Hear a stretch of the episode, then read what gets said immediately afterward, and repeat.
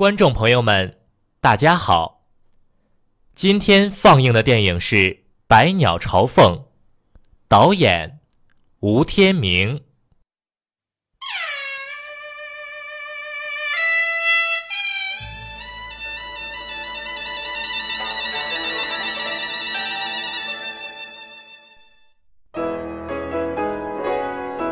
我是今天的主播小九九，我是新闻新闻儿。咱们平常都是说什么大神我给你跪了，什么什么我给你跪了。但是我觉得下跪这件事情啊，如果真的上升到下跪来说的话，还是一件很可怕的事情。比如就是最近我们发生的《百鸟朝凤》的制片人方丽在微博上下跪，然后祈求排片。哦，我知道这个事情，就上个星期就特别火嘛。他们都说男儿膝下有黄金，但是没想到他为了祈求电影院给他多排点片，然后让大家都去看，他竟然真的就下跪给大家了。对，所以这一跪呢，就激起了千层浪，各界对于这一跪也就各执一词了。所以呢，对于这一跪到底有什么看法，我们今天就来讨论一下。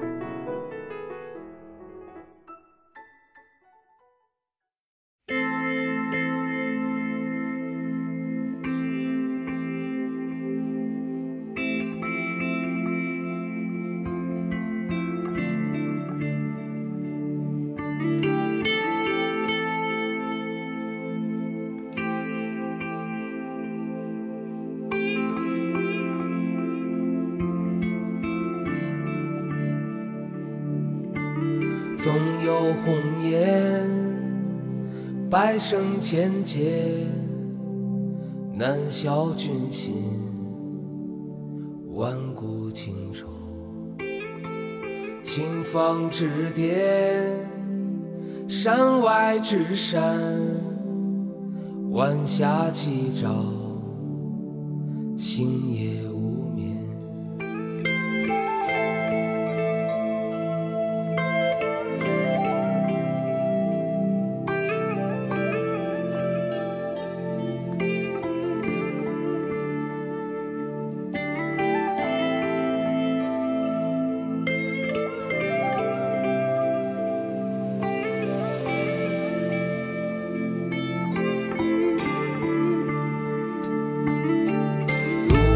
大千，惊鸿一瞥，一曲终了，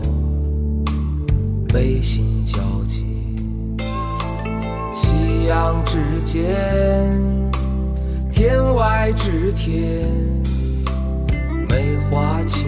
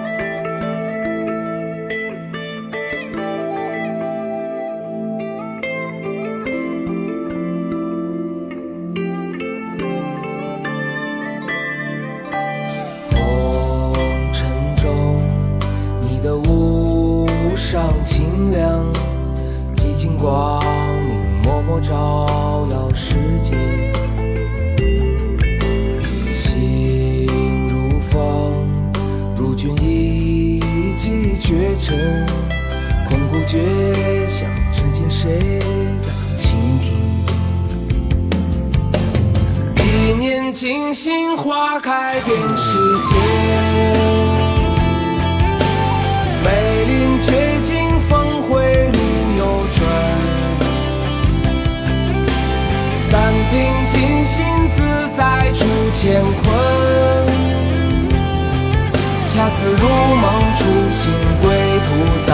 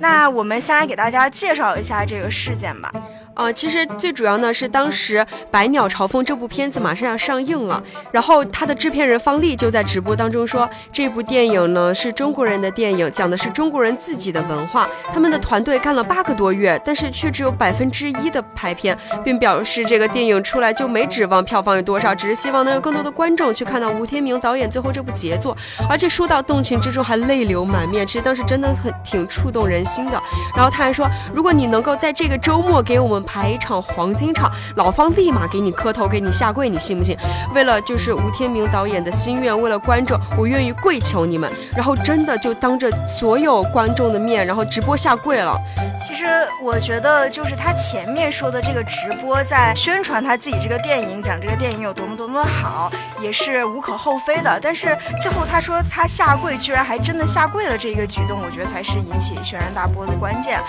作为一个电影人，他就是随随随便便的就下跪了，只是为了请求片方给他增加一些排片量。我觉得这在艺术面前感觉有些卑微了。但是我觉得他主要是为了让大家都去领悟一下吴天明导演的最后的遗作。我觉得这样做其实也没有什么过分，而且他真的是抱着一颗赤诚之心，想让大家去了解这部片子。问题就真的就是很多电影院不给排片，怎么让大家去了解电影呢？所以说，我觉得他的下跪也是有一定合理之处的。《百鸟朝凤》众所周知嘛，都是一部文艺片儿。《百鸟朝凤》原是一首唢呐名曲，然后影片里面主要就是讲述了发生在黄土地上两代唢呐艺人间的故事。其中呢，包括陶泽如饰演的唢呐王焦三爷为了唢呐付出一生的心血，也包括时代风气对唢呐艺术传承造成的影响。影片的灵魂人物备受关注的导演吴天明是中国第四代导演的领军人物，这个大家都很了解哈，也是中国第五代导演的恩师伯乐。片中焦三爷的一生可谓是他的精神写照。其实，在中国来说，大家对文艺片的这些理解都非常的不是特别的深刻，关注比较少。对，而且也很少人去电影院看他们，所以说，我觉得他也是被逼不得已了才直播下跪的。不过这个片子确实是一个好片子，毕竟它就是为大家揭示了这个对传化的重视这一方面嘛。其实除了他当时在直播下跪，这一部片子也受到了很多有名的导演还有演员的宣传。当时就有什么李安啊、张艺谋啊、陈凯歌啊，还有徐克、贾樟柯、范冰冰等人都在为他宣传打气。但是影片上映了七天啊，票房仅有三百六十万。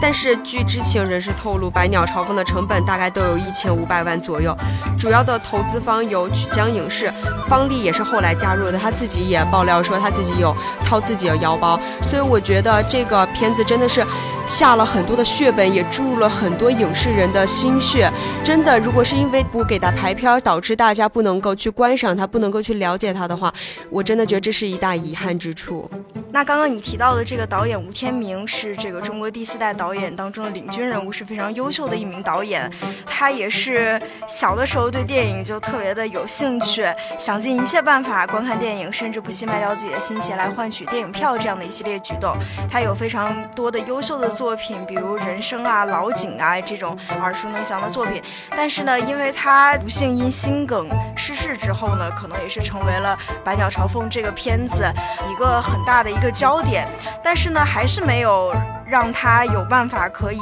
获得更高的排片量。但是我觉得，如果在吴老这个时候逝世的时候来靠下跪来博取眼球，这个方法我觉得或许是不是有些不可取了呢？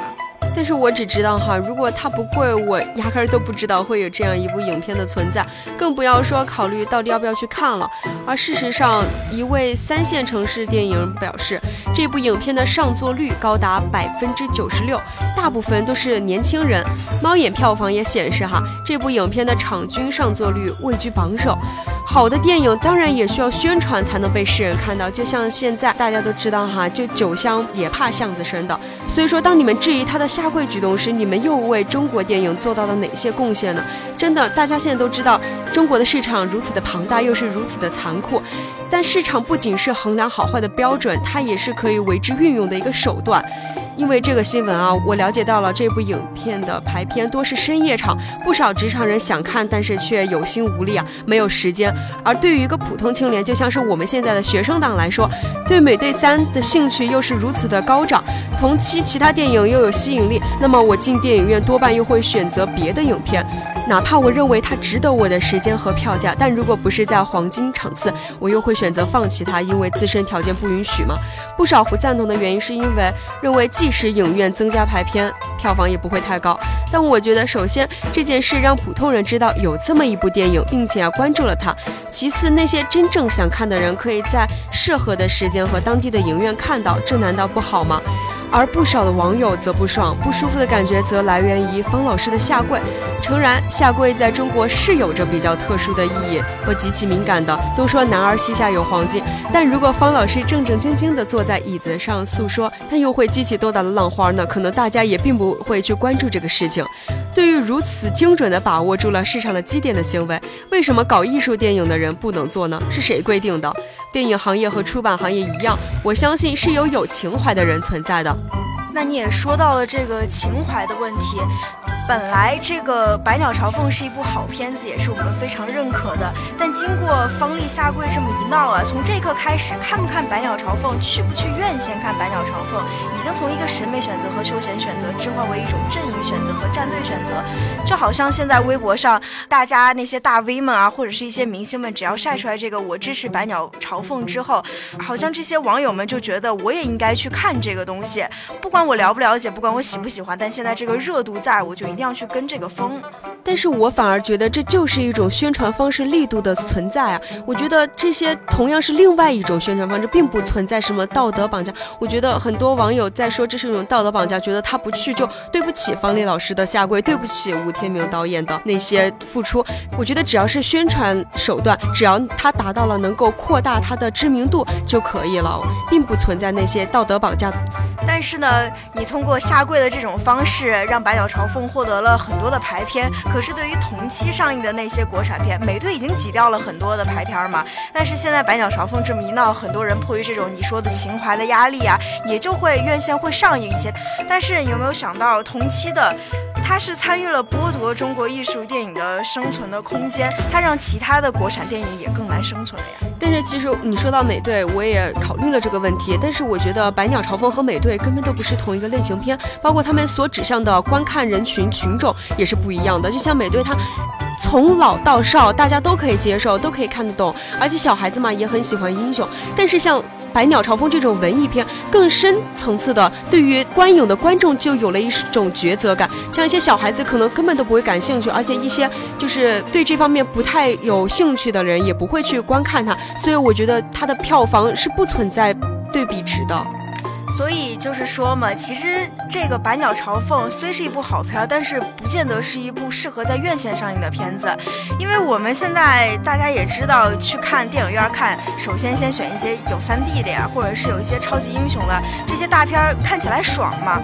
我们现在中国的最主体的观众的观影需求，目前还都在这个温饱阶段，就是视觉效果呀、奇观的这种体验呢，有非常大的需求。但是《百鸟朝凤》显然这就是一部很强。的文艺片嘛，是可提供生理刺激的影片，和他们是一种不一样的观感。我不知道大家是不是，但是其实对于我来说，如果让我一个人在寝室里或者在家里对着一个电脑看这种文艺片，其实我是看不下去的。就那个时候就会觉得特别无聊，特别的困。但是如果当我置身在影院这种环境底下，或者是和很多人一起，哪怕是我不喜欢的片子，但是如果大家一起看，包括是在这种就是就是一种电影院情节吧。如果在电影院情况下。看就会很关注、很注重的去看它，所以我觉得这种文艺片越是在底下大家没办法去接受的情况下，去电影院看更能够接受它。我觉得，但是这一部好片子究竟需不需要通过一个下跪来让它获得更高的排片量，以至于让人们去选择接受在电影院看这样的好片子呢？我觉得通过下跪，首先这个出发点就有些错误了，因为像。我们以前也认识了那些艺术家嘛，曹雪芹一辈子也没卖出去一本书，梵高一辈子只卖出去过去一张画，但最终整个世界还是承认了他们的实力，承认了他们的艺术作品。百鸟朝凤，即使是因为这一场下跪，有机会被影院增加排片了，有机会被大众接受喜爱了，有机会完成逆袭，进入票房的前列了，但是那又能怎么样呢？未来的记录中，细心的人会留意到，一切是从一次下跪开始的。你该说世界是学会了。尊重艺术，还是世界懂得了同情艺艺术，是这样的一次行为，让这个艺术再好的艺术都会有一种令人怜悯的感觉了。哎，小舅舅，你说的太有道理了，以至于我都没办法反驳了，无言以对。其实说真的，漫威的超级电影还有皮克斯的动画玩偶，但有时候我们必须承认，正是因为他们支撑着这个庞大的全球市场，电影才能被摆放在每一座城市的中心地带，我们才能在每一座 shopping mall 里找到影院，在每一座书报亭里找到看电，电影在每一个下载网站上找到字幕组和片源。爱看电影的人才会觉得自己比爱看京剧的人、爱看越剧的人、爱看荷兰梆子的人、爱看苏州评弹的人、爱看华阴老腔的人幸运太多。因为电影还是这个世界上最主流的娱乐形式。中国文艺片为了排片和票房，有肯骂的，就像王小帅一样；有肯跪的，就像方丽一样。但少有人肯研究一下片子应该怎样的改进。我不太懂的是，既然文艺片都喜欢以高冷精英的姿态自诩，那为什么又如此的在意票房呢？难道你拍的时候不就是给小众看的吗？何以在商业片汹涌的票房面前，忽然又乱了心气呢？所以呢，比起王小帅的骂，方丽的跪的姿态还是可能要端正一些吧。想让路人转粉，苦情牌总比装逼到底是靠谱的。但是呢，还是不建议他继续跪下去，跪下去容易，再站起来就难了。通过这一次这一跪，可以让百鸟朝凤获得了和以往不同的这种反响，是很好的。但希望这样的场景还是不要再发生的好。对我们大家也是这样希望的，希望文艺片能够好好的做，能够真正的得到大家的许可都去观看，并不是靠一些传播噱头来去赢得口碑。那也希望可以通过这一次你们有这个百鸟朝凤的契机，来接触、认识或者更了解文艺片，以后可以真正的自己去选择文艺片，让我们的大众市场以后给这些国内的文艺影片一些生存的空间。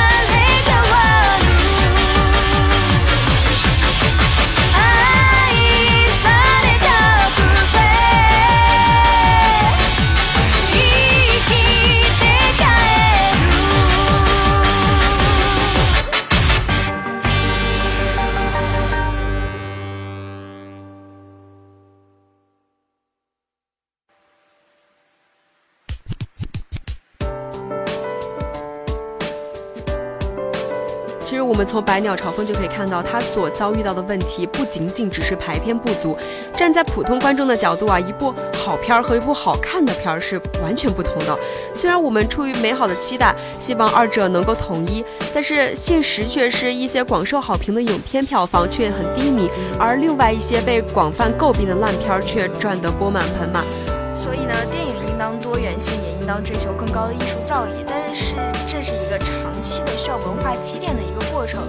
抛开刚刚我们所讲的那些情怀呀，还有担当道德，我更愿意把锋利的行为看成是一种极端的宣传吧，因为实在是没有办法了，实在是走投无路了。它和开发布会请大明星一样，都是一种推广手段，但是它不应该有意或无意的让人产生一种这部电影既然足以为之下跪，肯定值得一看的错觉，从而过度拔高了影片的艺术。也有很多的影迷表示，尽管排片的影院很远，还要打车去；排片的放映时间很晚，也还是要晚上打车再过去。因为他们是这样表达自己的看法的，他们说，如果我们这样少数去看的人都不给好评，那就更没有人看了。所以说，在这部电影的评价里，还是有相当一部分的同情分存在的。这就让这部艺术造诣本来还是很优秀的一部作品，沾染上了一些有一些市井的气息了。所以对此，我想说的是，为百鸟朝凤呼吁是没有错，但让它承载社会文化乃至道德的多重意义，还是太过于沉重和压抑了哈。电影要传递的一种精神和信念，而不是绑架观众做一次文化苦旅，这不是吴老想要看到的，也不是大家想要看到的。今天呢，去看百鸟朝凤的观众是值得尊重的，但去看美队的观众也不应该被批评。不看《百鸟朝凤》不是不重视传统文化，更不是忽视吴天明导演对中国电影的贡献。我相信啊，纪念一位大师有很多种方式，票房不是唯一的一种，下跪也不是。那说到我们今天回顾一下这个方力下跪的事件，让这个《百鸟朝凤》祈求为他夺得更高的这些排片量，这件事情总归来看，它就是一个营销手段，就是一个推广的手段。呃，我们也不做过多的评价，但是也不鼓励这种行为。他最后的这个行为得到了社会关注的这样的一个目的，所以说他作为一种营销手段还是比较成功的。但是他作为文艺片的角度来讲，他的这种方式还是有一些不可取的。所以呢，最后呢，我们也是希望站在文艺片的角度上来讲，以后文艺片可以能更多的提高自身，让大众更可以接受它，也可以让普罗大众们也更加的关注这些文艺片，可以真正的去院线的时候，从心而发的去选择一部文艺片来观看。希望这次下跪的事情大家就讨论到这里，这里也是制片人的一个作为，希望大家不要把它影响到影片还有导演的一些评论上面去。希望大家也以后能够多多去影院或者是在家里关注一下文艺片的发展，希望我国的文艺片能越来越好。对，嗯，越来越好。好，那今天的节目到这里呢就要全部结束了。我是今天的主播小九九，我是新闻，我们下期再见。